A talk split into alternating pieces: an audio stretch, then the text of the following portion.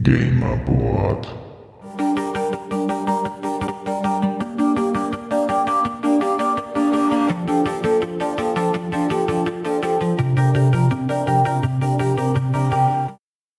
Hallo und willkommen zu einer neuen Episode des Drachentöter Podcasts.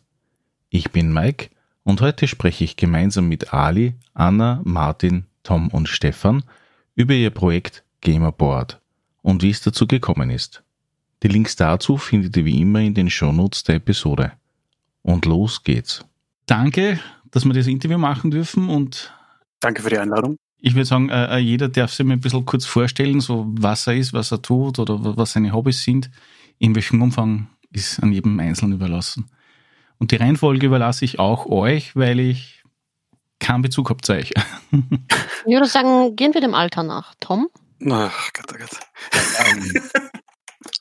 War das notwendig? Also, ich, nach, dem, nach dem Senilitätsprinzip bin ich hier der, der, Oberste in der Reihenfolge, ja. Äh, Beruf Standard Nerd, also was mit EDV im Gesundheitsbereich und basteln unter Webseiten und ich habe einen kleinen Webshop. Also halt äh, techniklastig, oh, Alter, verdammt. Nächstes Jahr wäre ich 60. Und zum Spielen, also zum, zum Gamen bin ich gekommen vor ungefähr einem Jahrzehnt erst, ja. Da wurde ich vergenotwendigt, bei Shadowrun mitzuspielen. Und äh, ich habe ja in der Schule so, so Theater und so Aufführungen immer gehasst wie die Pest und mich gedrückt, wo ich konnte. Und nachdem ich da keine Ahnung hatte, was so ein Pen and Paper Rollenspiel ist, habe ich halt gedacht, ich muss da schauspielern. Was ich dann halt als Irrtum herausgestellt habe. Und am Anfang habe halt am Anfang so richtig so Third Person gespielt, aber ähm, so, das kennt jeder von uns. Man rutscht dann halt immer mehr rein in das Ganze und am Schluss kippt man so richtig rein in die Rollen und äh, macht mir also mittlerweile total Spaß. Äh, und am Anfang habe ich halt Rollen gespielt, mal wahrscheinlich eh so wie jeder, so ein bisschen man selbst, nur natürlich besser. Dann wurde es halt immer experimenteller und jetzt mittlerweile finde ich es geil, wenn der Martin und ich zum Beispiel, wir beide einen, einen weiblichen Char spielen und Zickenfight haben. Das ist so. Das ist immer sehr amüsant zuzuhören. Du packst gleich die Dirty Secrets aus. Und äh, im Laufe dieser, dieser Anfangsjahre irgendwann einmal, wenn wer Shadowrun kennt, weiß das, ist das Gamerboard bei uns entstanden, weil es halt Shadowrun irgendwie prädestiniert dafür ist, dass man irgendwelche Hilfsmittel braucht, wenn es mal zu einer Kampfsituation kommt. Dazu kommen wir eh ein bisschen später noch. Dem Alter nach, wer ist dann der Nächste? Also wer fühlt sich etwas jünger? Ja, ich fürchte, da werde ich als nächstes dran sein. Hallo, ich bin der Martin. Ich danke auch sehr für die Einladung. Ich spiele seit mittlerweile 24 Jahren Rollenspiel. Mein Einstieg in das Ganze war etwas besonders, eigentlich eine lustige Story. In der Schnellbahn gesessen und das war so ungefähr wie in Mitte herum bei der Station. Sitze in diesem Viererkretzel und hinter mir höre ich da zwei Leute reden und die reden da irgendwas über Vampire und Clans und wie sie dann ihre Charaktere bauen und wie sie das steigern und so weiter. Und hat mich dann doch sehr interessiert. Ich habe sie zwar nicht angesprochen, aber irgendwie ist das dann hängen geblieben. Und so, ein paar Wochen später bin ich dann zur Spielerei gekommen und habe dann dort meine Erklärung bekommen, was das denn eigentlich ist. Ja, ke- kennt man ja als, als Oldschool-Rollenspieler in Wien, nicht? Und ja, so bin ich bei dem Hobby gelandet und seit mittlerweile 24 Jahren recht damit. Die häufigsten Systeme waren Shadowrun in der Runde mit Tom. Daneben auch sehr viel Legend of the Five Rings. Und ja, wir haben auch so ziemlich alles andere drumherum angespielt. Aber die beiden Systeme waren dann immer die, wo wir ein bisschen haften sind. Viel dann noch nebenbei herum. Mutant haben wir Mutant. lange gespielt. Mhm. DSA. Und bei der ganzen Dungeon Gamerboard-Sache äh, unterstütze ich halt den Tom, wo man halt so kann. Ja, dann damit reiche ich gerne das Mikro weiter. Ich, ich bin Jana. Ich arbeite als Softwareentwickler, also auch IT. Und wie sollte es auch anders sein? Ich habe Rollenspiel an der Uni kennengelernt. Weil irgendwer gesagt hat, du, ich mache Rollenspiel und ich habe gefragt, was ist das? Ja, komm mal mit und dann siehst du's. Und dann habe ich meine erste Shadowrun-Runde gesehen und prompt danach haben wir gesagt, gut, dann machen wir halt eine Shadowrun-Runde. Und so ist in Shadowrun 4 mein erster Charakter entstanden, ein Ork. Und ich spiele für mein Leben gerne Orks. Sonstige Hobbys damals waren eben sowas auch wie äh, Warhammer 40k Tabletop und ähnliches. Mittlerweile mache ich das nicht mehr. Das ist mir ein bisschen zu, zu umfangreich. Aber das Rollenspiel ist geblieben über die vielen Jahre. Über das Rollenspiel habe ich auch den Martin kennengelernt, mit dem ich jetzt nur seit zehn Jahren zusammen bin. Ähm, also ja, war, hat mir nur Gutes gebracht, kann ich, kann ich sagen. Es hat sich gelohnt, die vielen Stunden zu sitzen und die Shadowrun-Charaktere zu bauen. Es hat was gebracht. Äh, meine Lieblingssysteme sind die von Free Ligan, äh, also Free League Publishing, Mutant Year Zero, ähm, eben Wesen haben sie gemacht, in, äh, in, nicht Into the Loop, äh, Something ja, ja. of the Loop. Ja, ja, Things from the Flood und. Things from the Flood und ja. Ja, genau, das ähm, andere. genau. Und Legend of the Rings. Ich habe auch Star Wars hier stehen. Ich habe auch eine nette Runde gespielt in Star Wars. Zwei sogar. Ähm, in letzter Zeit leite ich tatsächlich aber viel lieber als zu spielen. Keine Ahnung, das weiß nicht. Hat sich einfach so ergeben. Und ja, momentan lese ich mir Blades in the Dark an. Und ich finde es gut. Habe ich irgendwas, ich irgendwas vergessen? Naja, zu der Gruppe bin ich natürlich gekommen. Natürlich bin ich übers Internet dann zu der Gruppe gestoßen. Zuerst mit Martin als Rollenspieler, mit, äh, was hast du geleitet? Dark Heresy in einer Online-Runde. Und ja, irgendwann bin ich dann nach Wien gezogen und konnte endlich auch live mitmachen in der Gruppe. Ich finde das sehr spannend. Also ich habe noch nie eine weibliche, also jetzt nichts Junges, aber ich habe noch nie eine weibliche Warhammer 40k-Spielerin gesehen. Orks gespielt. Ich habe, glaube ich, immer noch hier irgendwie 20.000 Punkte Orks rumliegen. Teilweise unzusammengebaut. Teilweise noch in Teilen. Orks. Wien gewinnt. Äh, würde ich jetzt nochmal neu anfangen, würde ich Etraniden spielen. Because they are obviously better.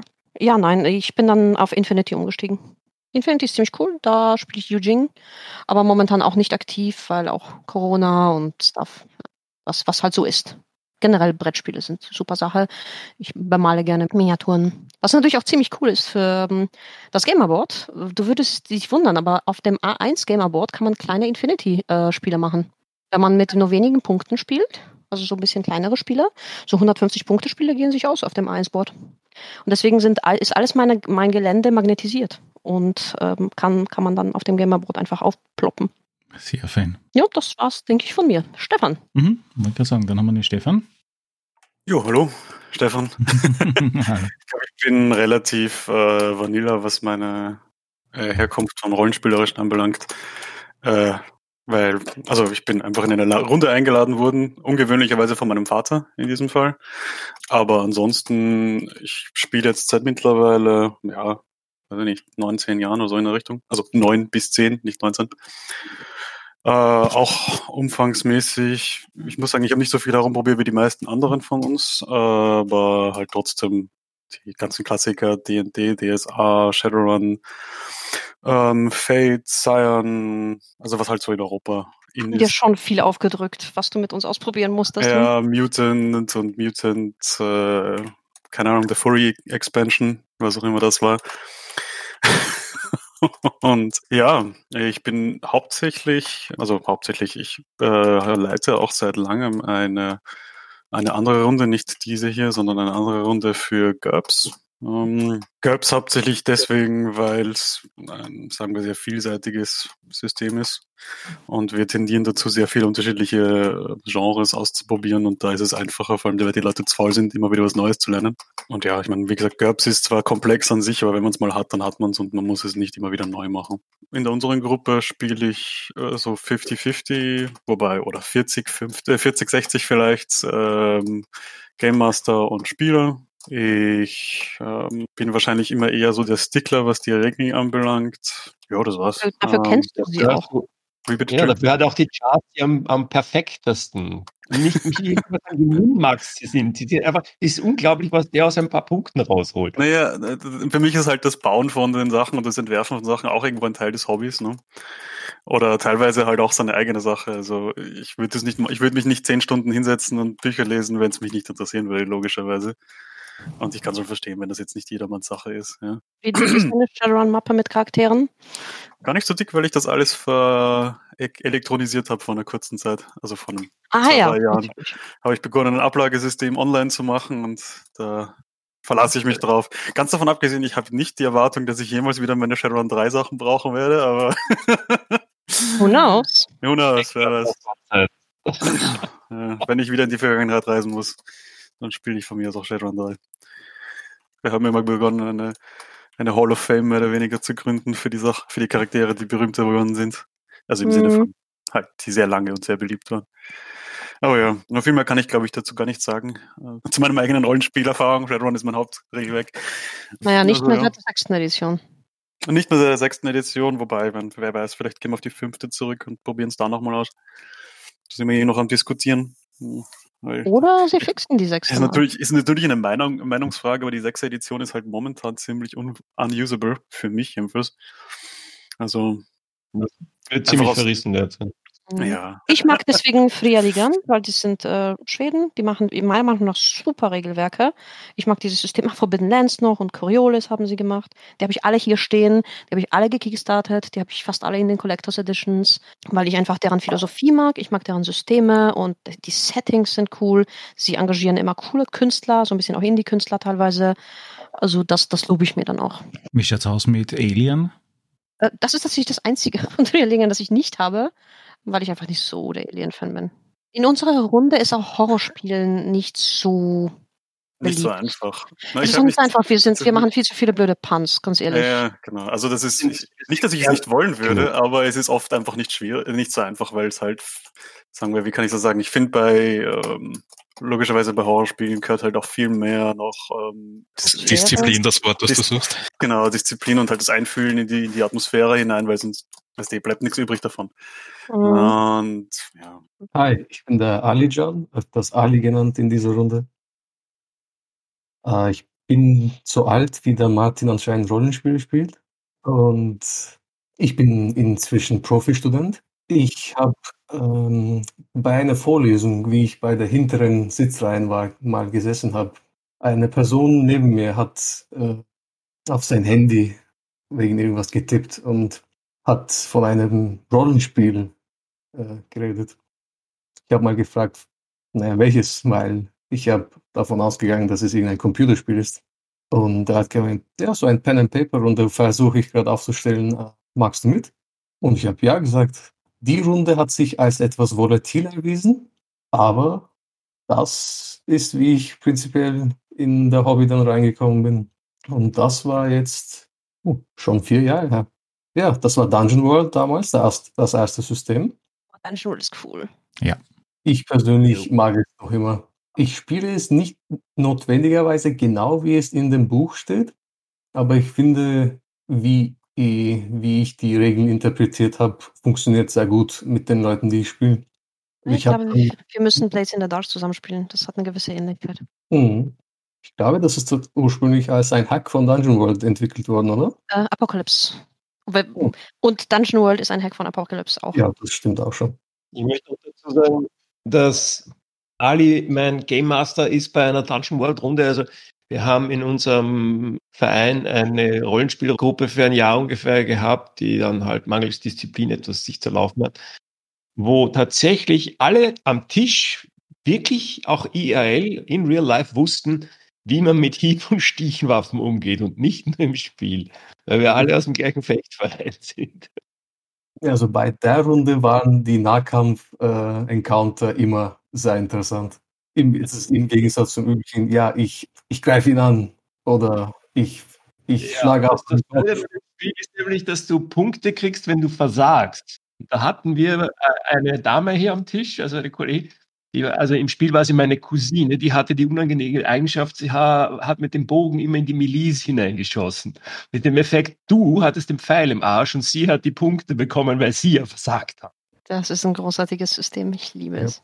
Ja, ich habe halt dann auch von, an, mit einigen Uni-Kollegen zusammen eine Gruppe gebaut und da haben wir eine Menge Systeme ausprobiert. Also angefangen haben wir mit Call of Cthulhu und dann Pathfinder und dann da haben wir meine längste und noch äh, ongoing Dungeon World Kampagne angefangen und quasi mit Breaks dazwischen, dass wir andere Spielsysteme mal ausprobieren. Dann haben wir D&D 5th Edition gemacht, Shadowrun 5, genau einmal.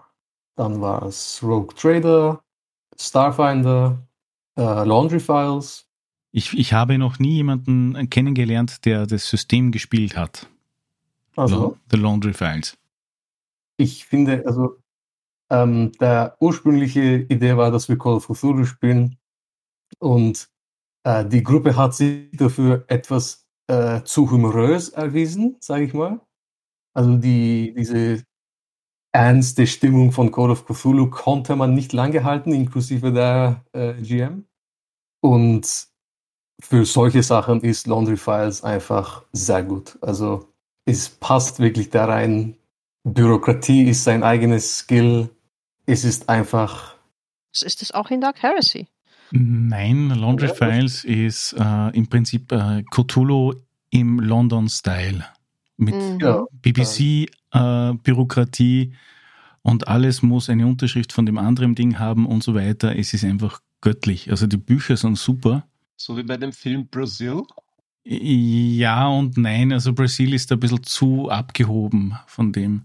Aber es ist einfach was Eigenes. Es ist was typisch Britisches, so gesehen, ja. es ist, es ist typisches britisches schwarzer Humor mit Cthulhu. Weil zum Beispiel die Data Entry Typen, die sie bei dieser Organisation haben, sind literal Zombies in ihre Cubicles, weil sie gestorben sind während der Arbeit und einfach weiterarbeiten. Hm, practical. Ja, es ist absolut genial. Also äh, gute Nacht, Bettlektüre kann ich Laundry Files generell nur empfehlen. Ja, jetzt das eine System, das ich tatsächlich nie ausprobiert habe, von dem ich nur Gutes gehört habe und das ich wahnsinnig gerne ausprobieren würde, wäre Paranoia. Ich habe nur ein bisschen irgendwelche Quickstart-Rules gelesen, ich glaube eh von der alten Edition. Und es war schon verdammt interessant. Also. Aber momentan, wie gesagt, Blades in the Dark, das gefällt mir sehr vom Setting her. Bin ich jetzt momentan noch, noch immer am Lesen, noch nicht fertig. Es ist irgendwie ein bisschen mehr als, als sonst die ganzen Apocalypse World Sachen. Die sind normalerweise ein bisschen einfacher gestrickt, aber aber es lohnt sich, finde ich.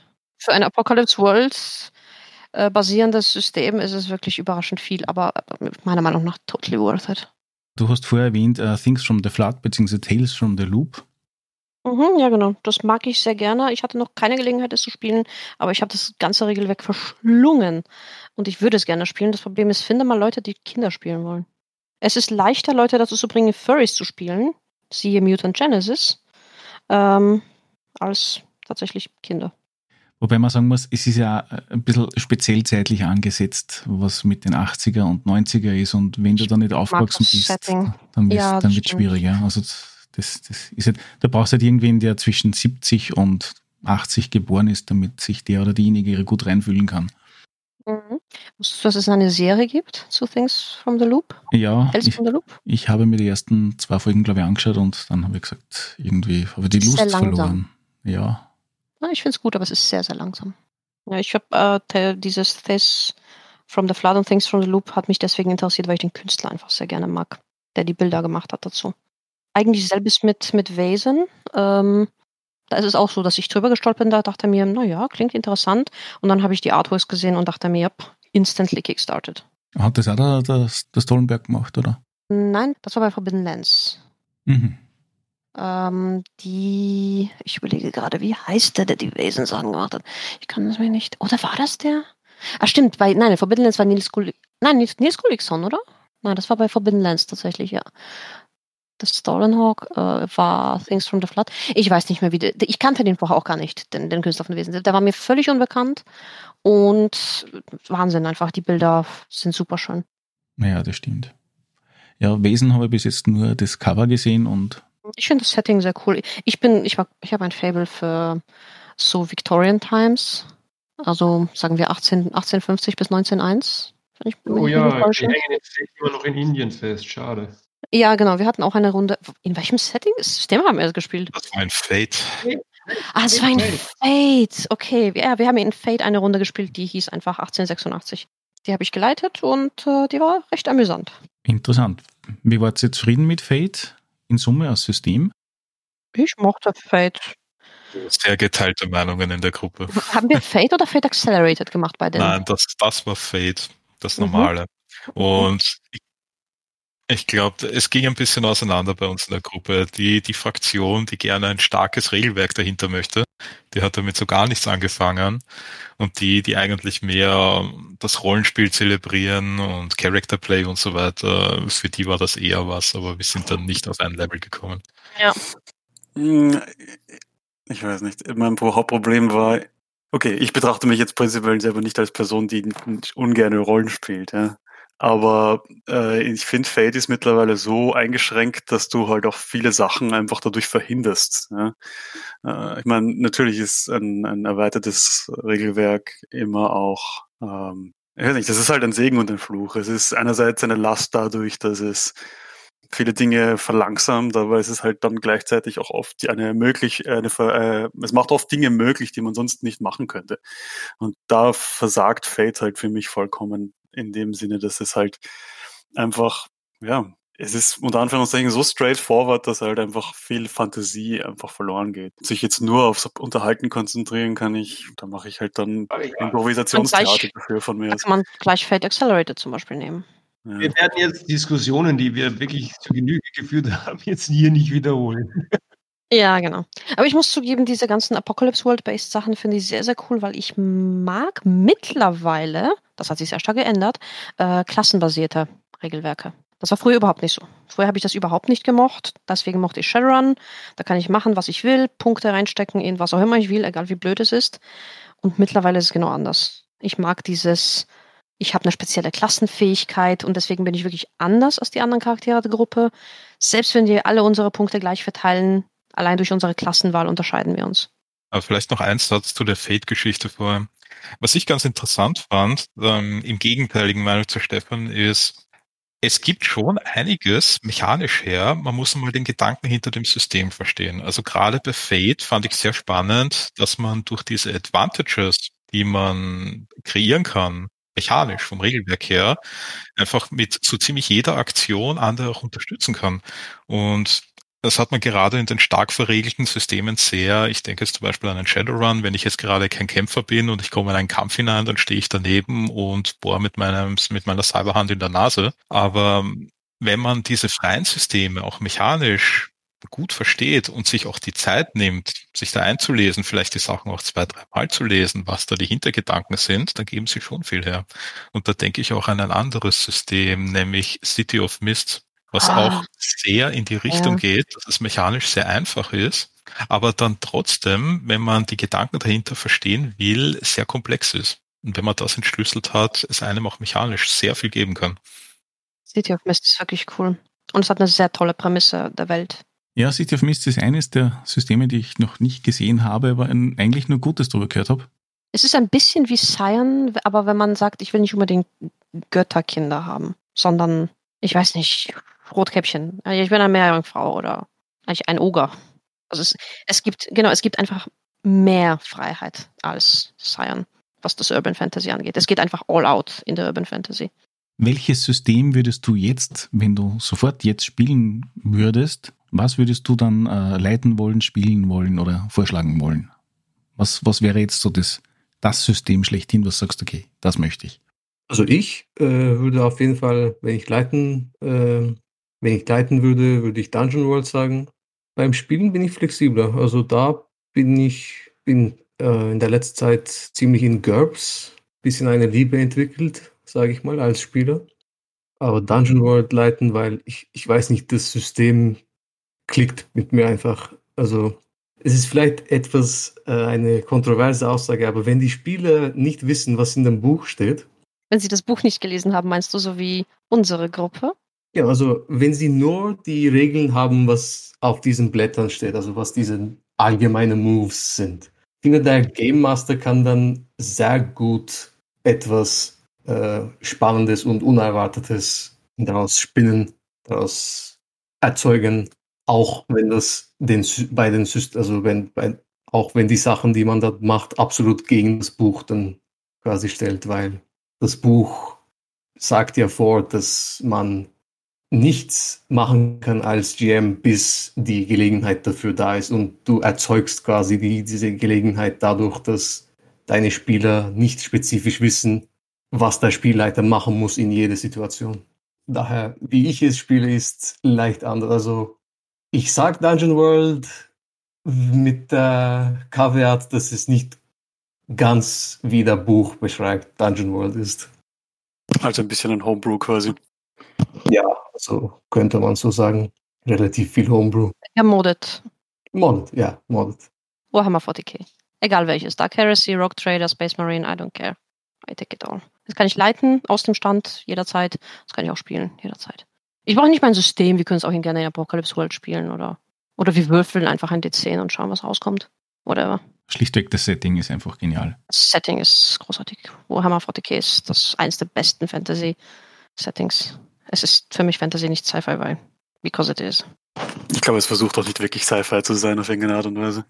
Nein. Es nein. nimmt sich aber in die letzte Zeit etwas zu ernst, finde ich. Komm, GW hat sich schon immer ernst genommen, aber die Spieler zum Glück nicht. Aber ja, 40k. Ich kann spielen, ich kann leiten, whatever. Martin? Ich sag OVA. Das ist eine gute Wahl. Das ist ein ähm, sehr generisches Anime-System, womit du quasi alles nachbauen kannst Also Neon Genesis, Evangelion und so weiter. und so weiter, das ganze Programm. Aber nicht einmal so sehr wegen dem Anime-Setting, sondern weil ich das Regelwerk sehr interessant finde, wie sie es umgesetzt haben. Weil ich finde, sie haben es fast besser als GURPS geschafft, dass du auf verschiedene Wege sehr verschiedene Charaktere bauen kannst. Und auch wenn du sagst, naja, ich mache jetzt einen Kämpfer, in, von der Prämisse her, von dem Regelwerk, kann das immer noch ein Kämpfer sein, der ein Schwert in der Hand hat. Das baust du auf eine Weise. Ein Magical Girl, was sich verwandelt und mit ihrem Stab zuprügelt, kannst du auf eine andere Weise bauen. Und ich finde, man kann in dem System sehr viele Sachen sehr schön kombinieren. Ein High Visibility Ninja, der mit Shuriken wirft. A Literal Angel. Es geht wirklich alles. Vielleicht auch der Hintergedanke, dass ich sehr lustig finde, wenn jeder seine Attacken benennt und sie dann dem Gegner zubrüllt, wenn er angreift. Ja, das ist auch wichtig bei OV. Ja, witzig. Nein, ich habe es bis jetzt nur gesehen, dass es existiert, aber ich habe mich noch nicht damit beschäftigt, was, was das Ding eigentlich kann. Aber eigentlich spannend. Ich glaube, ich bin auch von meinem Hintergrund her als Rollenspieler auch sehr ein Theoretiker. Deshalb lese ich auch hin und wieder Systeme gerne, einfach um zu schauen, wie sie verschiedene Sachen gelöst haben. So bin ich auch auf City of Mist gekommen und da OVA ist da etwas, was ich gerne mal probieren würde. Tom. Jo, ist eine Split Decision erlaubt? Ja, aber natürlich. Weil vom- Setting her würde ich wahrscheinlich sagen Shadowrun. Das Problem ist, dass das Regelwerk von Shadowrun ist, wie soll ich sagen? Speziell. Speziell, ja, guter, guter Ausdruck. Und bei den Regelwerken äh, schwanke ich zwischen zwei Extremen, nämlich entweder Fate oder GURPS. Weil das eine so wunderschön simpel ist und das andere, wenn man schon regeln will, dann richtig. Aber beim Setting äh, ist Shadowrun, finde ich, dermaßen vielseitig und ich, ich, es war nun mal mein erstes, sonst da bin ich, da bin ich geprägt. Stefan. Jetzt gerade würde ich sagen, ähm, ich habe leider noch nicht einmal das äh, Regelwerk dazu gesehen, aber zu dem neuen äh, Dark Empire. Aber das würde ich gerne mal ausprobieren, einfach deswegen, weil ich mag die äh, 40k Sachen einfach sehr gerne vom Universum her. Und ja, ich meine, es ist halt einfach dieses, diese, es ist Embracing von absolut übertriebener Welt. Ja? Und es ist halt auch zum Rollenspiel sehr amüsant. Ja? Ähm, ich bin noch nicht ganz sicher, was ich davon halte, dass jetzt äh, in dem Dark Empire halt, sagen wir mal, sehr viel Intermingling passiert. Schauen wir mal, ob das interessant ist oder ob das gut funktioniert. Aber das muss man sich Also das anschauen. Spielleiter auch selbst bestimmen, ob das gemacht wird oder nicht. Ja, genau. Also das muss man sich halt dann anschauen und aber das ist auf jeden Fall was, was ich jetzt wahrscheinlich als nächstes ausprobieren wollen würde. Es ist eine sehr interessante Landschaft, was mir da geboten habt an Systemen, die ihr spielen würdet oder wollt. Ich hätte eher gedacht, das ist wie 90% wird kommen auf Shadowrun, 10% wird kommen auf DSA oder D&D. Und DSA ist das Letzte, was ich spielen wollen würde momentan. Ich muss aber auch sagen, ich habe, glaube ich, im Gegensatz zu Anna und Martin oder so jetzt auch wesentlich weniger Rollenspiele gespielt. Das heißt, ich habe jetzt nicht so viel Auswahl. Ja, natürlich äh, ändert sich die Perspektive, wenn man das eine oder andere mal probieren hat können. Und am besten natürlich mit einer Runde, die das System kennen, beziehungsweise die mit dem Ding vertraut sind. Das macht auch schon sehr viel aus. Aber gehen wir weg vom klassischen Rollenspiel, gehen wir hin zu diesem Ding namens Gamerboard, die ihr, das ihr entwickelt habt.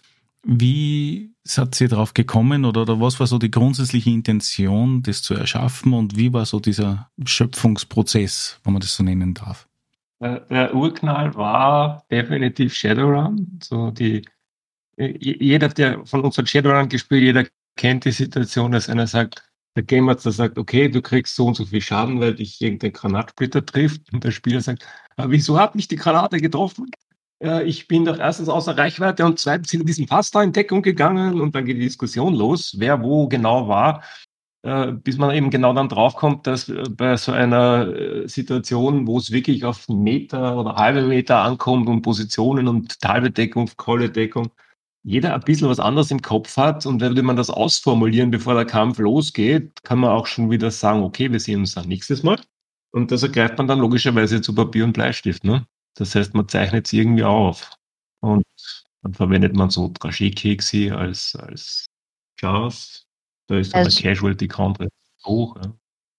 Aber das ist halt dann nicht so optimal und äh, hin und wieder kommt dann halt auch tatsächlich das nächste Mal dann schon mit einer vorgefertigten Skizze daher vom Ground Floor, was halt so an Gebäuden oder im Gebäude an Räumen und so weiter vorhanden ist. Und auf denen wird dann halt mittlerweile halt irgendwelche anderen Dinge draufgesetzt als Jars. Dann hat aber halt dann irgendwann früher oder später das Problem, dass einer einen Tisch anstößt oder sonst wie und dann verrutscht der ganze Schaf. Und dann, ich bin da gestanden, nein. Also der nächste Schritt war dann logischerweise dann halt, dass wir so ein Pinboard genommen haben und damit so Nahrung oder so unsere Jars markiert haben. Das hat natürlich demjenigen, der diesen wunderschönen Plan gebastelt hat, nicht gefallen, weil den wollte er vielleicht in einer anderen Runde auch noch verwenden und dann ist er der gelöchert. Das geht gar nicht. Da war also wieder der logische nächste Schritt. Na gut, keine Löcher, also muss es ein Magnetboard her. Gut, Magnetboard. Da kommen dann schon die technischen Probleme, weil du musst jetzt einmal zum Beispiel Magnete finden, die du auf dem Board nebeneinander stellen kannst, die aber sich nicht sofort entweder total abstoßen oder total knutschen. Das heißt, du brauchst welche, irgendwelche Magnetkegel, wo nicht zu stark der Magnet ist, auch nicht zu schwach und so weiter.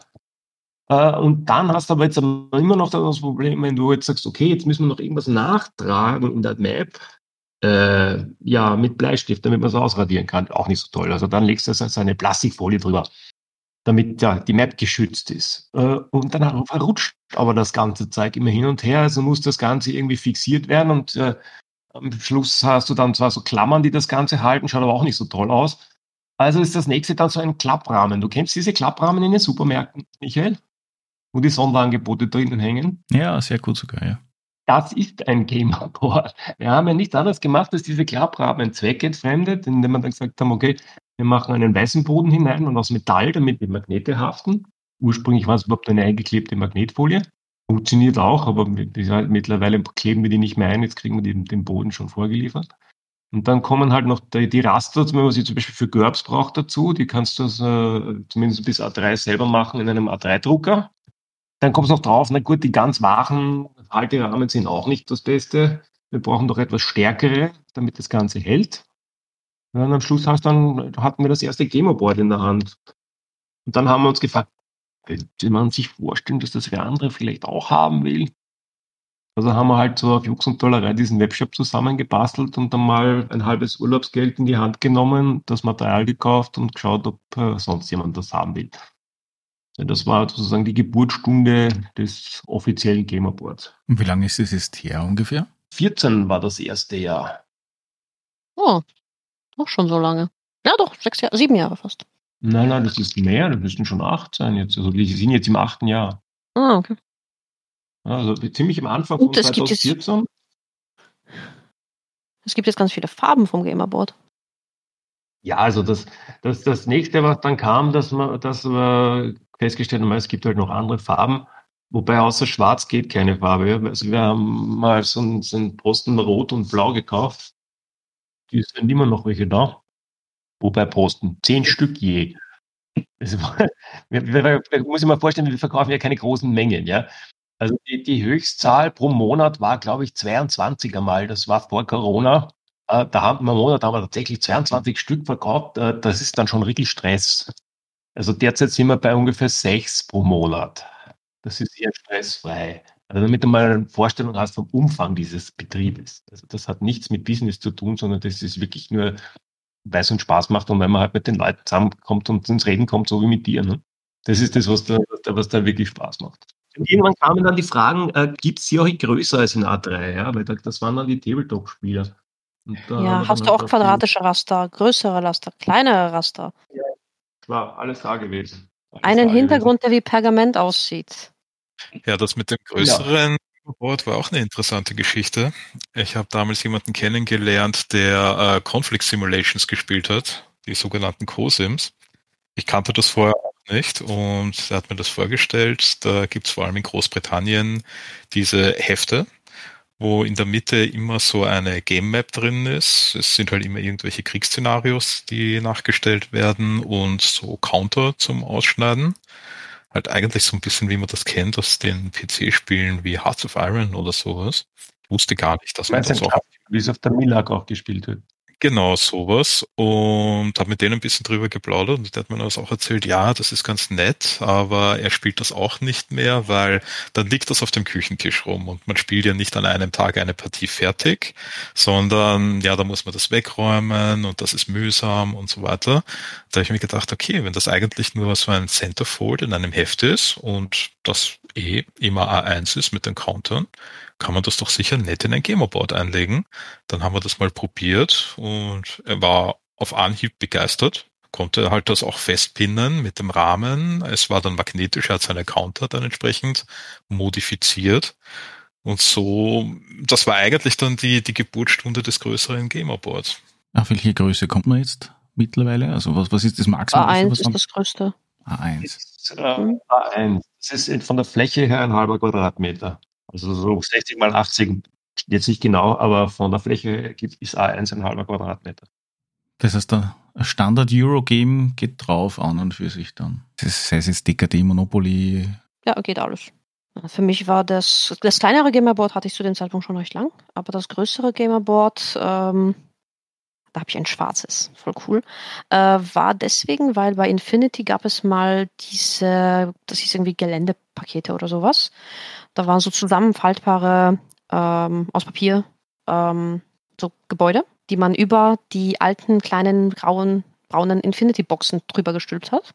Und äh, da war auch eine Poster, quasi Base-Karte dabei. Und die war genau A1. Ja, das war quasi so vorgesehen, dass man kleine Starter-Infinity-Spiele auf diesem Gelände spielen kann. Also habe ich mir ein paar Infinity-Boxen aufgehoben, von Tom Magnete bekommen und die dann magnetisiert. Und es ist wunderbar, weil man es eben einfach im Ganzen einfach nehmen und auf einen anderen Tisch stellen kann. Äh, wenn man die Miniaturen auch äh, magnetisiert, dann eh, aber bei Infinity macht es nicht viel Sinn, weil man ja auch teilweise auf den Gebäuden steht und so. Aber das Gelände hält, verschiebt sich dann nicht. Und also wirklich, ich finde es super. Weil es, es gibt wirklich nichts Nervigeres bei diesen ganzen Tabletop-Sachen als diese, äh, ich stehe, ich stehe, stelle meine kleine Miniatur dorthin und das ganze Haus verschiebt sich und dann kippe ich den Baum auch noch um und den Zaun und sonst irgendetwas. Das ist wundervoll, ja. Das ist genial. Also mittlerweile habe ich auch dieses, wie nennt sich das, Plastikart-Gelände von, ah, ich weiß gar nicht mehr, von einem polnischen Hersteller. Ähm, die kann man auch magnetisieren. Also das, das ist jetzt dann nur das Papierzeug, auf dem Board. Aber auch das Plastikzeug mit mit einem guten Magneten hält das trotzdem noch. Also und weil wir auch gerade über das Aufstellen reden, ich habe dann auch noch ein Foto bekommen von dem Cosim-Spieler, von dem ich vorher erzählt habe. Er hat das dann so gelöst, sie haben das Gamerboard an der Wand befestigt und er spielt da mit seinem Freund jetzt immer am Wochenende ein, zwei Runden. Das ist nicht im Weg und damit auch für seine Frau absolut akzeptabel.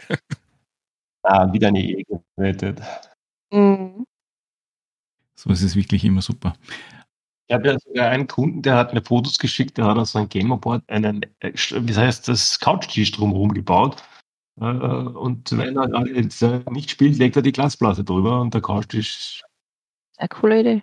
Weil ihr gesagt habt, das Ding ist an der Wand aufgehängt. Äh, ich kann mich erinnern, wie ich mal drüber geschaut habe über einen Shop, wie ich meines gekauft hatte vor einer halben Ewigkeit war es so, dass, äh, ich glaube, ob A3 oder was war die Rückseite verstärkt oder so? Gibt es da irgendeine Unterschiede, was, was das betrifft? Also A3 geht noch, das ist das Standardboard, das wir also das erste vom Anno dazu mal lebt immer noch. Ja. Wir haben das gleiche Board seit Anbeginn hier in Verwendung. Die Dinger werden ja leider nicht alt oder kaputt. Ja. Das ist echt blöd. Das ist kein Verschleißartikel. Also geschäftlich betrachtet sehr blöd. Aber äh, die großen Boards, äh, wie soll ich sagen, wenn du die durch die Gegend transportierst, dann, dann labern die irgendwie ein bisschen. Und wenn du da hinten ein, so eine 4 mm äh, Pressspanplatte drauf äh, montierst mit Nieten, dann ist das richtig stabil. Ja, also das ist 100 zu 1 und das ist einfach notwendig, wenn du das Ding irgendwie hin und wieder mal die eine oder andere Richtung äh, tragen willst äh, und es nicht nur an die Wand hängst, dann brauchst du diesen, diesen, diesen Teig, es hilft nichts. Kann man auch selber drauf montieren, aber wie gesagt, gegen Einwurf kleiner Münzen machen auch das wir, dass wir dieses Ding mhm. drauf montieren. Aber man hinzufügen muss, dass trotz Verstärkung und trotz stabilem Paketen wird es trotzdem regelmäßig zerstört im, im Versand. Also die Trolle bei der Post, also der, der, Fehler Nummer eins zum Beispiel, dass du auf ein Paket draufschreibst, äh, zerbrechlich. Das heißt, do your worst. Und äh, ich habe irgendwo auch in der Fotogalerie gibt es ein Foto, da habe ich ein Paket aus Amerika zurückgekommen. Kannst du dir vorstellen, die haben das gefaltet, dass das wirklich geknickt, so da sind 60 Grad Winkel in dem Teil drin. Und dann haben sie gesagt, das ist schlecht verpackt worden. Absolut, ja. Aber unser, unser, unser Shop wird ja manchmal ein bisschen größer. Das letzte, was dazugekommen ist, die habt ihr ja live, habt ihr die noch nie gesehen, weil ich die nur vor ein paar Wochen reingetan habe, sind diese, diese Bleistifte mit den Totenschädeln und den Kronen. Ich konnte nicht äh, widerstehen. Live habe ich einen Kronenbleistift gesehen, den hast du gesagt, ganz lange. In ja, ja, den, aber mittlerweile gibt es mehr davon. Und es gibt auch hm. welche mit Totenkopf. Und Gesichterwürfel. Ja, genau, und was auch im Shop ist, war auch aus Jux und Tollerei eigentlich halt, diese Würfel mit Porträt. Hast du die schon mal gesehen, Michael? Die Würfel mit Porträt? Nein. Wir haben äh, die anlässlich des Abschieds eines Kumpels aufgelegt. Wir haben ihm ein, ein, ein Abschiedsgeschenk, ein Würfelset verpasst. Ja, lässig. Mhm. Und so alle, ein bis zwei Monate fragt jemand, äh, ob er die auch haben kann und dann basteln wir ihm sowas zurecht, beziehungsweise er kriegt halt das Pfeil zum Gravieren. Ich finde die Idee super. Also ist, der ähm. Shop ist voll mit Dingen, die man schon immer nicht gebraucht hat, aber sie sind, wie man so sagt, ein nice to have. Das ist aber auch mhm. das, das mit den Würfeln finde ich super. Also ich habe für mich selbst, für meine Spieler mal so einen Würfel gekauft, wo auf einer Seite der äh, Drache drauf war, bezüglich Drachentöter. Und der einzige Fehler an der Sache war das, dass diese Würfel per Default statt das 1 in Drachen drauf gehabt haben. Also bei den Würfeln kannst du aussuchen, ob du das 1 oder 6er trittst. Und äh, im Prinzip äh, gravieren die dir alles in den Würfel rein. Das ist ein, ein, ein Laser, der diesen Würfel sich hineinfrisst, dann wird das mit schwarzer Farbe ausgefüllt. Also es ist so nicht total präzise, aber man kann die Motive so halbwegs Kommen wir nochmal zum Gamerboard Retour. Die Farben gehen nicht, haben, habt ihr schon gesagt, und äh, ihr habt erzählt, es gibt Inlays und. Schwarz und Silber. Die anderen Farben waren äh, sind Ladenhüter. Weiß auch, oder was? Haben wir Nein, also wir haben nur Rot und Blau probiert. Weiß und Grün haben wir gar nicht das probiert, nachdem Rot und Blau nicht gegangen ist. Mit einer neutralen Farbe kannst du alles spielen, weil stell dir vor, was weiß ich, du spielst eine Org-Kampagne bis ein grünes Brett, ja, und das nächste Mal spielst dann die Ultramarines. Was nun? Du musst halt einfach ein, ein, durchsichtiges, einen durchsichtigen Rand machen mit LEDs, wo man die Farbe ändern kann, Tom. Ja, du kannst ein Board, Cyberpunk gemoddetes Gamerboard und dann spielst du eine DSA-Kampagne. Du kannst genauso gut die Lichter benutzen. Kannst du Folien zum selber bekleben ja, haben? Ich habe sogar einen Plan dafür mal gemacht, äh, dass man das Ding mit einem Holzrahmen mit Beschlägen versieht. Habe ich alles da. Ich muss es nur irgendwann mal machen. Ich wollte gerade sagen, ich hätte ein bisschen einen Input dafür, wenn du möchtest. Und zwar Nummer eins, folieren, geht immer. Nummer zwei, solche Beschläge, wie man es für die Fenster hat, zum drüberklipseln vielleicht. Das hast du ja schon erwähnt. Nummer drei, einfach den, den Kunden dazu überreden, dass er für jede Farbe ein eigenes Board kauft. Weil, wie du schon gesagt hast, das Ding wird nicht kaputt und das Software-Update kannst du auch nicht machen. Also wie gesagt, das ist vom Verkaufstechnischen her ist, äh, wahrscheinlich äh, nicht wirklich sinnvoll, dass wir das Ding machen. Aber es macht einfach Spaß und die, die, die Leute, die es kaufen, die freuen sich eigentlich drüber alle. Ich kann mich nicht erinnern, dass irgendjemand mal gesagt hat, äh, das taugt mir eigentlich nicht. Ich habe auch nie eins zurückbekommen hier. Es kommt hier nie eins also ich korrigiere, eine hat, eine hat mal eines zurückgeschickt, weil er es nicht zahlen konnte. Nach einem halben Jahr hat er es dann zurückgeschickt. Wir könnten so Farbclips machen als DLCs. Eine extra Attachments. Ich muss sagen, ich finde das Gamerboard persönlich als Spielleiter sehr nett. Nicht unbedingt um Maps zu zeichnen, wobei auch auch das ist sehr, sehr gut. Aber so Combat Maps in der Form sind nicht unbedingt meins. Ich, ich gehe das nicht nach, nach Meter genau an. Das ist einfach nicht mein, nicht mein Spielstil. Aber ich finde es gut für, wenn ich etwas beschreibe. Und ich beschreibe gerne ausführlich schöne Dinge, wie die, die Umgebung aussieht. Und dann kommt irgendwer dann dazwischen, Stefan, äh, und sagt, Moment, Moment, wie kann ich mir das jetzt vorstellen? Und dann kann ich eine Top-Down- oder Side-Zeichnung mal eben schnell mit einem Whiteboard-Marker auf die Folie eben zeichnen und dann im Laufe des Ganzen, wenn die Leute dann mehr Dinge sehen, einfach ergänzen, dazu zeichnen. Die sind dann meistens nicht maßstabgetreu und ein bisschen hingekritzelt, aber es funktioniert. Und es funktioniert richtig schnell. Und wenn mal schnell was weg muss, dann Küchenrolle wegradieren, gut ist. Das ist normal ein Werkzeug, äh, das du verwendest, wenn du zusammen am Tisch sitzt. Wir haben ja schon oft den Vorschlag gehabt, äh, das, und das gibt's ja, dass du so eine Electronic Device in der Mitte vom Tisch legst, mit, entweder mit Beamer oder eben als Tablet oder sonst was. Aber ich glaube, der Unterschied ist einfach, wenn du, wenn du so wie bei uns doch einen relativ hohen Anteil an Leuten hast, die ständig am Bildschirm arbeiten mit der Technik, da hast du dann gerne was ganz rudimentär haptisches mit Würfeln, mit echten Würfeln und mit echten Maxern, die du durch die Gegend schiebst dass du, das ist kein Ersatz für ein, also ein elektronisches Teil ist kein Ersatz für sowas. Ich glaube, das Schwierige ist gerade, wenn du, man kenne ja so Systeme, wo du in der Mitte ähm, einen Fernseher drinnen liegen hast am Tisch oder so, dass natürlich auch die Personen drauf schauen müssen können und beim Board, das drehen wir halt so hin, wie es braucht oder stellen es mal auf oder so. Ich glaube, das ist. A3 kann man es sogar rumgeben. Oder kannst du rumgeben. Ja. ja.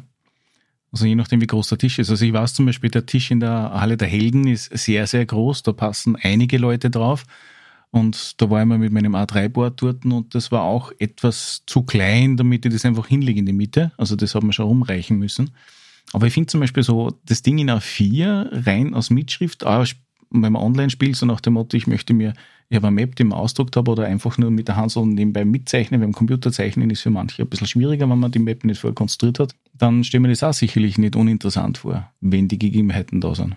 Es ist halt verdammt klein dann schon. Ja, das, das Schneiden steht immer am Bücherregal da hinten, das ist klar, den kriegst du nie auf die Map. Und für, für, fürs, wie sagt man, Pen and Paper reicht A3, A4, ja, vielleicht auch. Vor allem, also, was ich als, als Game Master für meine GURPS-Runde immer sehr angenehm fand, äh, gefunden habe, dadurch, dass wir, wir haben durchgewechselt mit, äh, mit dem Spielort. Und das A3-Board ist gerade, also ist, ist es gerade so groß, dass es trotzdem noch in meinen Rucksack reingepasst hat. Also, und es ist im Grunde alles, was du brauchst. Ja. Also, gerade wenn du viel unterwegs bist mit deinen Sachen, ist das schon sehr, sehr praktisch, muss ich sagen. Und ähm, wie gesagt, ja, A4, ja, ob das nicht dann schon zu klein wäre am Ende. Und meine, A2 ist auch angenehm, muss ich sagen. Ja. Also, das ist ein Luxus, der nicht sein muss, aber er ist angenehm. Jemals eine, habt ihr jemals eine Frage für ein A4 bekommen? Ich nicht. Nein, Nein nicht im Umfangkreis. Ne? Null haben sie gefragt. Äh, nein, geht nicht, weil das geht mit der Post nicht mehr. Du musst ihnen eine, eine Rolle Magnetfolie schicken für das, für das A3 gibt es ja sogar eine Transporttasche im Shop. Also die passt ja, da passt das Ding genau hinein. Wenn du eine Art Zylindergefäß ähm, oder Transportbox ähm, möglich machst, könnte man tatsächlich, könnte man möglicherweise wirklich in Rollenform irgendwas, irgendwas machen. Ne? Müsste halt dann noch irgendeine Art von Zusatz kre kreieren, der dafür sorgt, dass das Ding dann flach am Tisch liegt. Das Problem, diese Magnetfolien, die du da besorgen kannst, wir haben ja eh rumgespielt. Also ich habe nichts zusammengebracht, was vernünftig als aufrollbar funktioniert hat. Hm. Ja, was ich meine, ist, es müsste aufrollbar sein und dann halt, ich meine, was halt dann die kürzere Seitenlänge ist, so lang können höchstens die Staballen sein, die du mitgeben kannst. Ne? Und wenn der Stabal auch auf irgendein Auto magnetisch ist, könntest du das möglicherweise direkt verwenden, um den Rahmen zu machen, der dann dafür sorgt, dass das dann ganz am Tisch bleibt. Müssen wir vielleicht mal ausprobieren. Die Bastler am Werk. Ja. Aber, ja, aber ich meine, das ist wirklich was, man, man Mal, wenn wir uns wieder treffen, kann man ja darüber diskutieren. Das ist halt dann wiederum eine Optimierung punkto Transportgröße und Verwendungsgröße, ne? weil in diesem Fall müssen wir halt schon sagen, äh, you, you get what you, what you have. Ich meine, A3, also A1 transportieren wird halt dann schon langsam unmöglich. Ne? Deswegen habe ich mich immer so gefreut über das A3-Board, weil es eben noch transportabel ist. Logischerweise, wenn ich dieselbe Transportvolumen hätte und die doppelte Fläche dann beim Verwenden, wäre es idealer noch besser. Noch besser ne? Mhm. ja, gut, du spielst auch keine Tabletops. Also du spielst keine. Möglicherweise äh, irgendeine Art von klappbare Sache, aber das ist dann schwer. Ja, ich, ich lasse es mir durch den Kopf gehen. Das ist, das ist, das, das du etwas, dem ich siehst, folgen äh, werde. das Team hi- hinter dem Ganzen, da wird alles Mögliche diskutiert und meistens kommt dann glücklicherweise eh nichts raus, weil sonst müssten wir ja auch was machen. Aber Es war im Original der kreative Prozess. ja, Das live dabei sein. Ja, ich wollte euch noch einen Input geben, beziehungsweise einen, wie sagt man da, einen Erfahrungsbericht meinerseits, wie ich das Gamerboard benutzt habe anfangs und dann ein bisschen später und dann, solange ich es einsetzen habe können mit Leute. Am Anfang habe ich das Gamerboard hergenommen und habe äh, wirklich Karten mit der Hand gemalt. Also ich habe die A3-Version und mit äh, alle möglichen Waben, Linien und Karo-Mustern dazugenommen und diverse Hintergründe. Also ich glaube, Wüste, Stein, Marmor, Wiese, keine Ahnung was. es sind mehr geworden im Laufe der Zeit. Am ursprünglich waren es nur drei. Okay, ich glaube, ich habe hab drei oder vier oder sowas, ja. Und ähm, es war immer sehr interessant, weil ich ihm relativ schnell so on the fly halt diese Maps zeichnen habe können. Und das habe ich auch gemacht.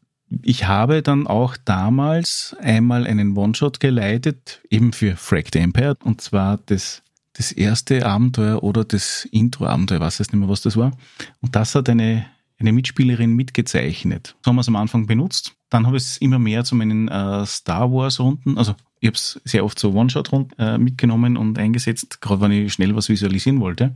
Und bin dann umgeschwenkt zu Star Wars-Runden, wo ich mir die Maps bzw. die Situationsbilder, die man zum Teil vom Internet kriegt, teilweise aus den Regelbüchern raus und so weiter oder aus den Settingbänden und habe die halt hineingelegt. Und zwar so, dass ich, ich habe ja gewusst, in welcher Reihenfolge ungefähr was dann kommen wird und habe im Prinzip so immer so vier, fünf Blätter dahinter gehabt, hinter der Plastikfolie und habe dann immer das oberste dann weggezogen, wann denn das nächste Szene dran war, so nach dem Motto.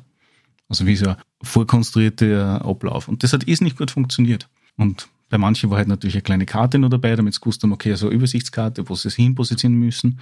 Und ich war auch überrascht, wie gut die Magnete sind. Also ich habe die normalen Kegeln genommen und auch diese, diese, die ein bisschen ausschauen wie so, so halbe Kegeln, diese Tonnen oder so. Und das halt erstaunlicherweise extrem gut. Wir, wir- danken für, für die Blumen. Aber du wirst nicht glauben, wie viel Kohle man rauswirft, bis man endlich die idealen Magneten hat. Mhm. Du kennst zum Beispiel diese, diese, ich es sind ja auch ein, zwei Fotos von Magneten auf der Seite von, ja, die würde ich nicht verwenden, weil die meisten Magnete dieser Art sind dafür gebaut, dass sie etwas festhalten. Das heißt, der Magnet ist innerhalb dieser, was auch immer es für eine Figur ist, relativ breit und krä- kräftig und groß. Und das führt eben dazu, dass sich die dann, wenn sie zu nah aneinander kommen, abstoßen. Letztendlich läuft es darauf hinaus, die 0815 Standard Neodym-Magneten, also nicht die normalen Ferrit, sondern die, die etwas kräftigeren, funktionieren, sofern sie halt nicht näher als, sagen wir, ungefähr fünf bis sechs Millimeter aneinander kommen. Und da diese Buttons durch den Rand, den sie oben haben, bei denen funktioniert das und bei diesen Kegeln, die, die stricke ich selber. Da wird erst äh, auf den Magneten wird eine Schraube aufgeklebt mit zwei Komponentenkleber.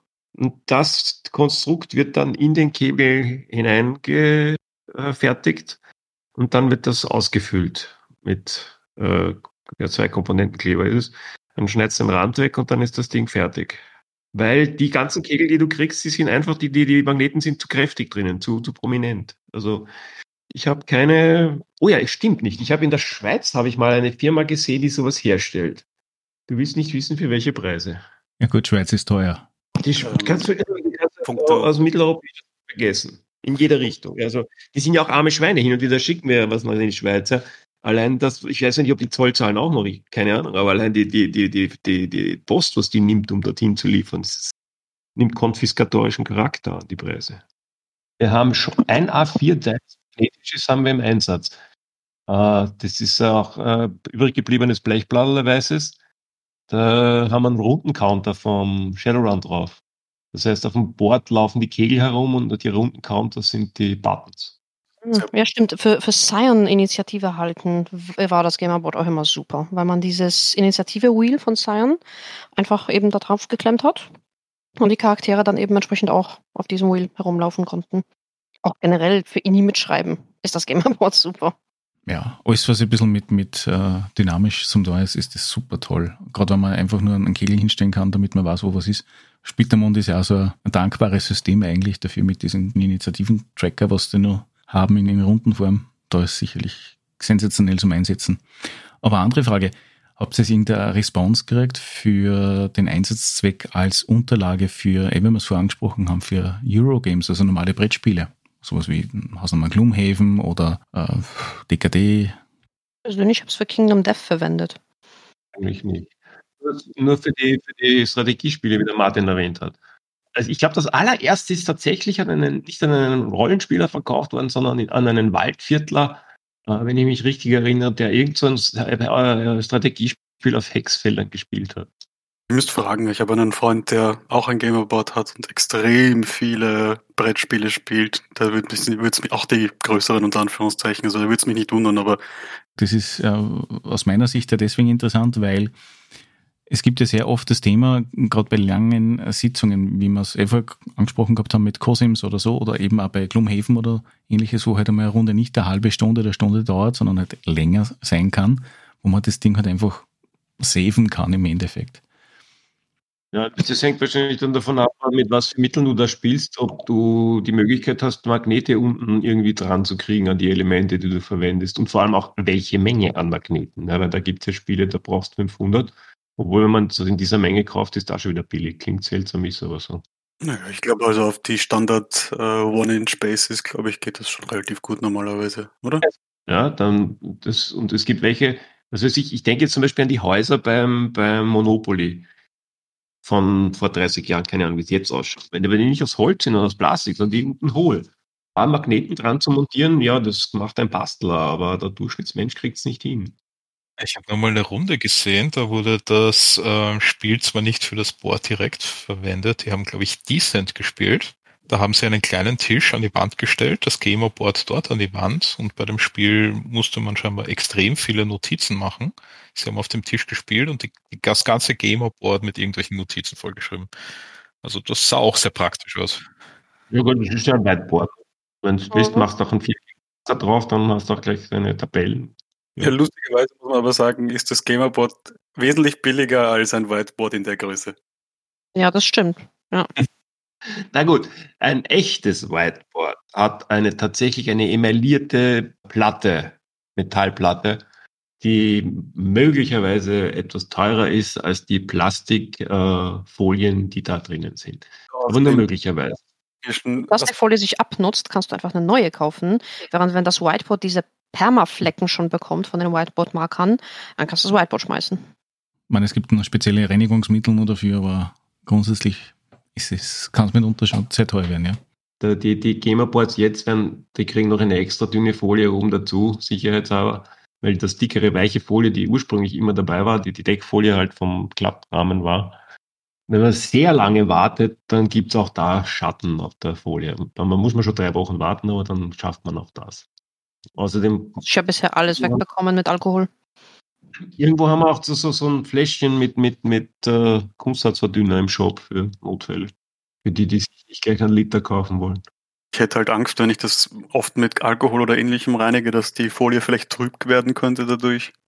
Nope, keine Way. Also chemisch kein Problem.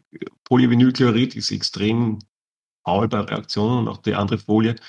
Äh, die einzige Chance besteht, dass es irgendwie, ich mag, seltsamerweise sind manche Farben oder, oder Markerfarben eher wasserlöslich und andere sind etwas glücklicher, wenn du mit irgendeinem Alkan daherkommst. Das Steht heißt aber, dass wenn es nicht weggeht, also egal, wenn das Lösungsmittel, Wasser oder was auch immer du verwendest, nicht so gleich so funktioniert, wie willst, dann werden die meisten Leute zur Gewalt greifen und Feste aufdrücken. Und mit was bei einem Fetzen auch immer, man schafft es früher oder später dann ganz, ganz, ganz, ganz feine Kratzer in eine Plastikfolie hineinzumachen. Und in diesen Kratzern haften dann die, die Farben besonders gut. Das kriegst du zusammen. Aber mit der Chemie wirst du wirst die Folien nicht klein kriegen. Dann wir das vielleicht.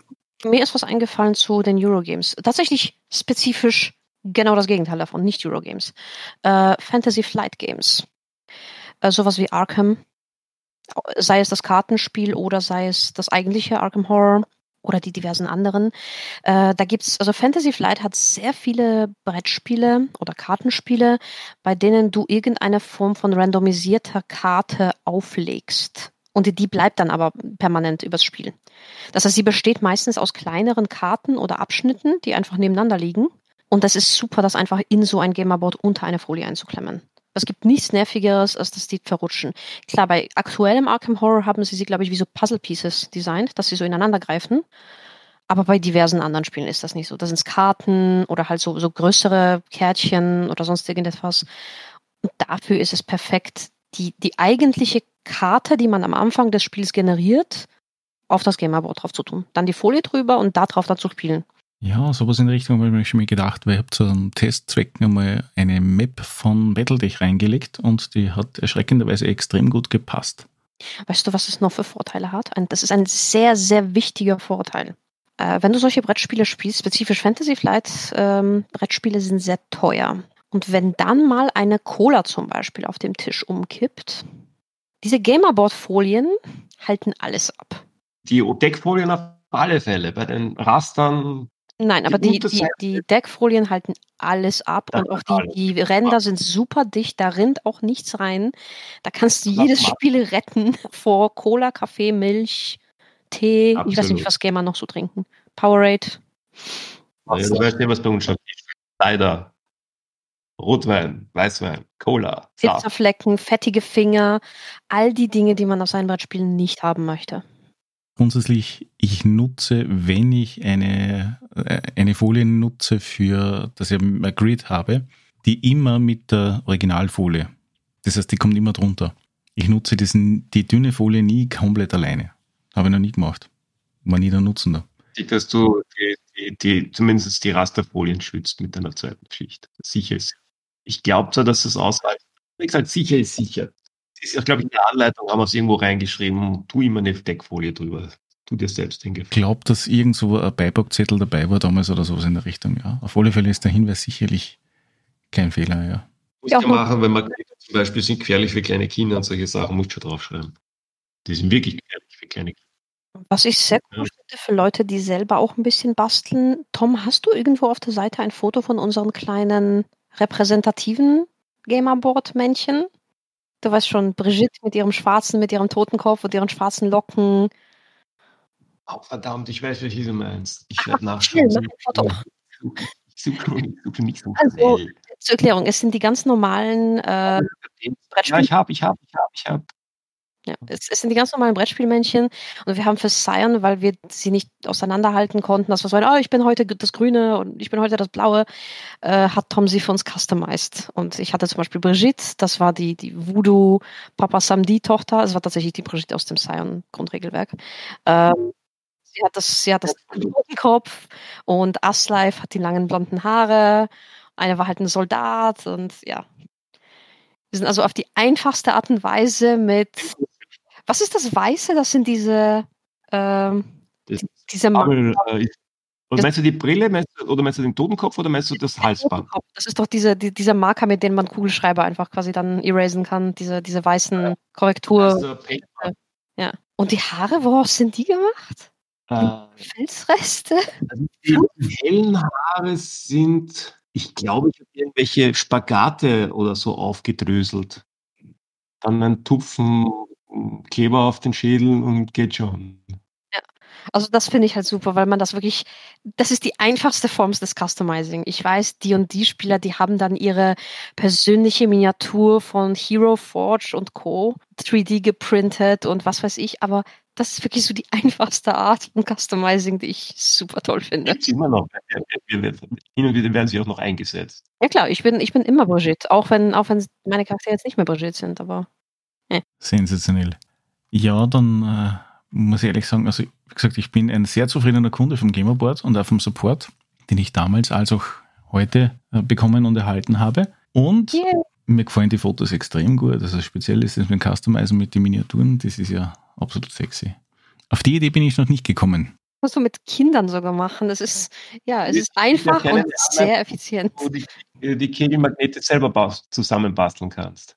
Solltest du Customizing-Sets anbieten? Du weißt schon, mit verschiedenen kleinen Perücken, kleinen Helmchen. Ist, ist der Helm nicht sogar ein Lego-Helm oder sowas? Also man könnte definitiv Nein, auch kleine Lego-Teile ankleben. Aus meinem, aus meinem Drachenzeug. Die Drachen, die Lenkdrachen haben an den Enden von den Stäben idealerweise noch eine Endkappe, damit sie sich nicht durch Segel bohren. Das sind so schwarze Abbauen und das ist das Endstück so einer Kappe. Ah, okay. Aber so Customizing-Kits wären großartig mit so kleinen Googly Eyes zum Aufkleben. Das ist ah. ein Querschnitt von Kegeln, ja. Also da ist unten der Magnet drin, drauf biegt die Schraube und das Ganze ist eingepickt in den, in den Dingens. Du darfst nicht alle deine Trade Secrets verkaufen, Tom. das ist alles auf seiner Homepage. Ja, du findest für alles eine Gebrauchsanleitung irgendwo und im Zweifelsfall kriegst du sie von mir. Der Unterschied ist nur der, du musst es machen und bis du es hingekriegt hast, wirst du teilweise recht alt werden. Und äh, wie soll ich sagen, das ist die Convenience, die, die Leute dazu treibt, es nicht alles selber zu machen, sondern eben einfach hier zu besorgen. Du wirst für mhm. sie alt. Du wirst für sie alt, ja. Nun, du bestellst das Zeug in Bulk. Die ganzen naja, der Unterschied ist natürlich der, äh, natürlich kriegst du einen anderen Preis, wenn du 50 Stück kaufst, als wenn du nur einen kaufst. Da ist ja schon mal die mhm. Versandkosten dabei. Da siehst du, dass, die, dass der Rand eben doch relativ weit weg ist bei den Dingern und nicht direkt am Außenrand ist und dadurch kann man die Dinger nebeneinander stellen am Gamerboard, ohne dass sie halt verrutschen oder sich unbedingt knutschen müssen. Und durch den Stift drinnen kannst du die dann auch zumindest so halb schräg stapeln, dass du sagst, okay, der ist jetzt von einem Geist besessen, juhu, oder er sitzt auf dem Geist wahlweise. Also sie sind auch von der Polung her alles so gemacht, dass sie passen. Keine, die kehrfährt sind. Ganz am Anfang gab es noch welche, die waren kehrfährt, aber das ist schon Jahre her. Also mittlerweile alle gleich in der gleichen Richtung rauf runter gepult. Also die Figuren äh, sind ursprünglich hohl, schätze ich einmal, oder? Ja, das sind die klassischen. Das, das sind Alma-Figuren, die du ganz normal kriegst. Du musst sie halt nur äh, magnetisieren. Okay. Die, ich zeig dir mal, was nicht, leider nicht ging. Moment. Die hier, die es überall zu kaufen gibt, diese Haltemagnete, die sie halten auch. Und da kannst du nicht weiter zusammenstellen, als sie hier abgebildet sind, weil du siehst, ja einen Riesenmagneten unten drin. Ist hervorragend, weil du ja damit Papier an der Wand halten willst. Das Gamerboard ist Scherbeiste. Mhm. Das waren so die ersten, die man bestellt. Dann bestellst du die nächsten und dann probierst wieder welche andere aus. Und dann hast du 200 da ausgegeben, bis du bei den richtigen bist. Der erste Klapprahmen, den wir äh, gekauft haben, der war zu weich. Das war so ein 2 cm Teil und halben Zentimeter hoch, ganz filigran. Das lebt nicht lang. Deine, deine Rahmen sind aus Alu, oder? Es ist Alu, ja. Also zumindest kann man es mit einem Grundierspray grundieren und dann mit Airbrush drauf, Airbrushen zum Beispiel. Oder äh, mit einem Pinsel drauf malen. Ich, ich benutze halt einen Airbrush. Aber so kann man es ja natürlich auch selber customizen. Also kannst du mobben, ja. Ich habe mir das eh schon mal überlegt. Auf der anderen Seite, das bin ich ja nicht mehr zu faul. Ich habe dir ja eher angeboten, machen wir irgendwann mal eine super unique äh, Collectors Ausgabe. Nur ein Stück. Und das werde ich persönlich mit meiner Airbrush bemalen. Ja, ich, ich weiß nicht, ob das als Collector zählt, wenn du es selber machst und dann behältst. Nein, nein, ich behalte es nicht. Es wäre dann für den Verkauf. Und alle, der ganze Erlös, es würde, was, was, wir könnten es versteigern und der, den Erlös spenden wir dann an irgendeine Gamer-Vereinigung. Steigern Sie zu Weihnachten. Das müsste dann eine ja, Weihnachtsedition sein. Ich erzählt, dass ich auf der Download-Seite eingebaut habe. Ich habe ja, auf der Download-Seite gibt es ja die, die, die Rahmen, also die Rahmen, die Raster zum Runterladen. Und wenn man da einen runterlädt, dann kommt ein Nag-Pop-up, äh, wir machen das zwar gratis, aber du schuldest der Menschheit was, mit einem Link zu den SOS-Kinderdörfern. Oh, sehr gut. Ich Kann muss ich allerdings gestehen, dass unsere Kick sich keine sehr hohe Response aufweist. Es wird zwar viel runtergeladen, aber nur selten, sehr selten zu den Kinderdörfern weitergegeben. Hm. Wir bräuchten irgendeinen Gamer, Gamer-Bezug. Ich weiß nicht, ich finde das generell, ich finde ich keine schlechte Idee, wenn man sagt, okay, wenn ich was gratis anbiete, dann vielleicht kommt es mal auf die Idee, jemandem was spenden, an, an, an Euro nur zu spenden dafür. Ja. Mhm. Ich meine, sagen wir uns ehrlich, es schadet, es schadet ja deswegen trotzdem nicht, das Angebot hinzustellen, ja. nicht nur. Und wenn eine Person draufklickt und eine Person 5 Euro spendet, hat es sich gelohnt. Genau. Echt so. Mhm. Wenn du auf der Webseite gehst, gibt es so diverse NAG-Pop-Ups. Eines davon ist, dass du XP bekommen kannst. Musst du mal, wenn du Zeit hast, dir anschauen. Kann, kann man auch Karma bekommen oder nur XP? Karma, auch Karma, ja, auch, auch GP, also was immer du möchtest. Alles frei verfügbar mit, du kriegst ein Zertifikat, das du dann deinem Spielmaster vorlegen kannst.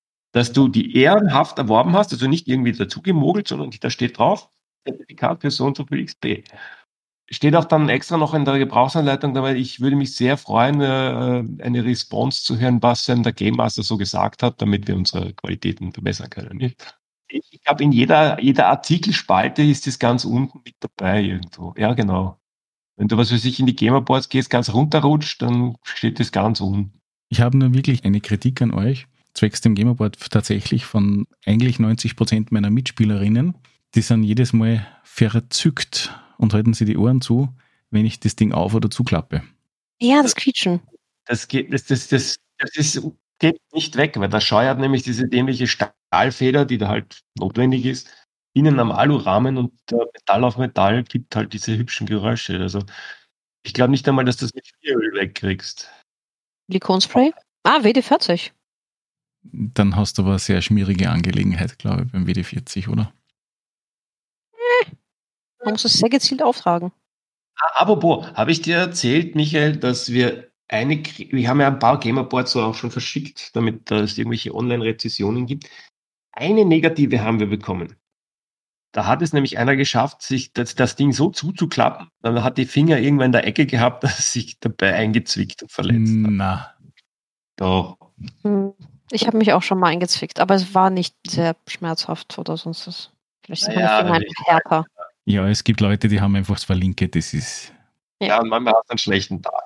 Aber ich wollte nur sagen, wir haben tatsächlich eine schlechte Kritik. Es gibt irgendwo auf der Webseite gibt's ja die Kritiken, die mittlerweile aus, aus neuerer Zeit eh keine mehr, weil es sich nicht auszahlt. Aber da gibt es so diverse Kritiken und die sind eigentlich alles sehr gut, bis auf diese eine. Na gut, ich meine, ich finde es auch furchtbar, wenn der Kaffee heiß ist, da verbrenne ich mich immer.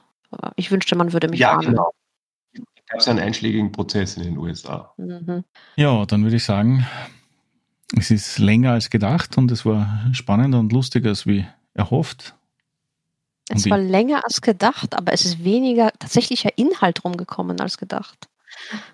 Ja, aber Der erste Teil war sehr, sehr spannend für mich als Rollenspieler primär und der zweite Teil vom Gamerboard her hat mich natürlich sehr interessiert, wie da der Weg gewesen ist von der ersten Idee, von der Notwendigkeit her zur Umsetzung und wie es sonst so steht um, ein, um das Gamerboard, beziehungsweise was es sonst noch für neue Artikel gibt dazu. Ich muss gestehen, ich habe in der letzten Zeit den Webshop nicht mehr so intensiv begutachtet wie noch vor drei, vier Jahren, wo ich das, das Gamerboard gekauft habe.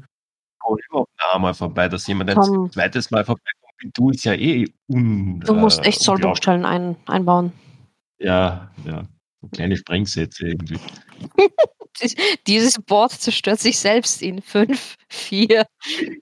Ich glaube, wir sind einfach so oldschool. Wir bauen Dinge für die Ewigkeit. Da habe ich im Punkto Business habe ich eh was dazu gelernt. Allein durch die, die, die, dieses ganze Zubehör wie Magnete und dergleichen ist am Anfang eigentlich ignoriert worden im Shop. Und als ich es dann eingebaut habe in den Artikel selbst als Zubehör, plötzlich haben es die Leute wahrgenommen. Das ist unglaublich. Und dann habe ich äh, festgestellt, die Kegel gehen eigentlich selten. Es werden fast nur die Buttons besorgt. Dann habe ich die Reihenfolge umgedreht, weil ursprünglich hat es geheißen, okay, nimmst du die Kegel, dann wird es ein wenig billiger. Jetzt ist umgekehrt. Jetzt steht dort, nimmst du die Buttons, wird es ein wenig teurer und plötzlich gehen die Kegel. Es ist unfassbar, was Werbepsychologie und Verkaufspsychologie ausmacht. Interessant. Es ist wirklich unpackbar. Also ich staune. Und wäre das ein echtes Business und nicht fünf Verkäufe im Monat, dann wäre das, würde sich das wirklich auszahlen. Gut, dann sage ich danke für das wunderbare Gespräch und danke und tschüss. Tschüss. Danke für die Einladung. Mir- Ciao, ciao. Vielen Dank für die Einladung. Man hört sich. Ciao, ciao. Danke. Der, Drachen, Tschüss. der Drachentöter-Podcast. Der Podcast für all deine Gaming-Bedürfnisse. Bye. Und schon ist die Episode wieder zu Ende.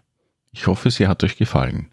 Hinterlasst doch einen Kommentar unter www.drachentoeter.at, iTunes, Facebook, YouTube oder via E-Mail unter podcast.drachentoeter.at. Bis zum nächsten Mal, euer Drachentöter Mike.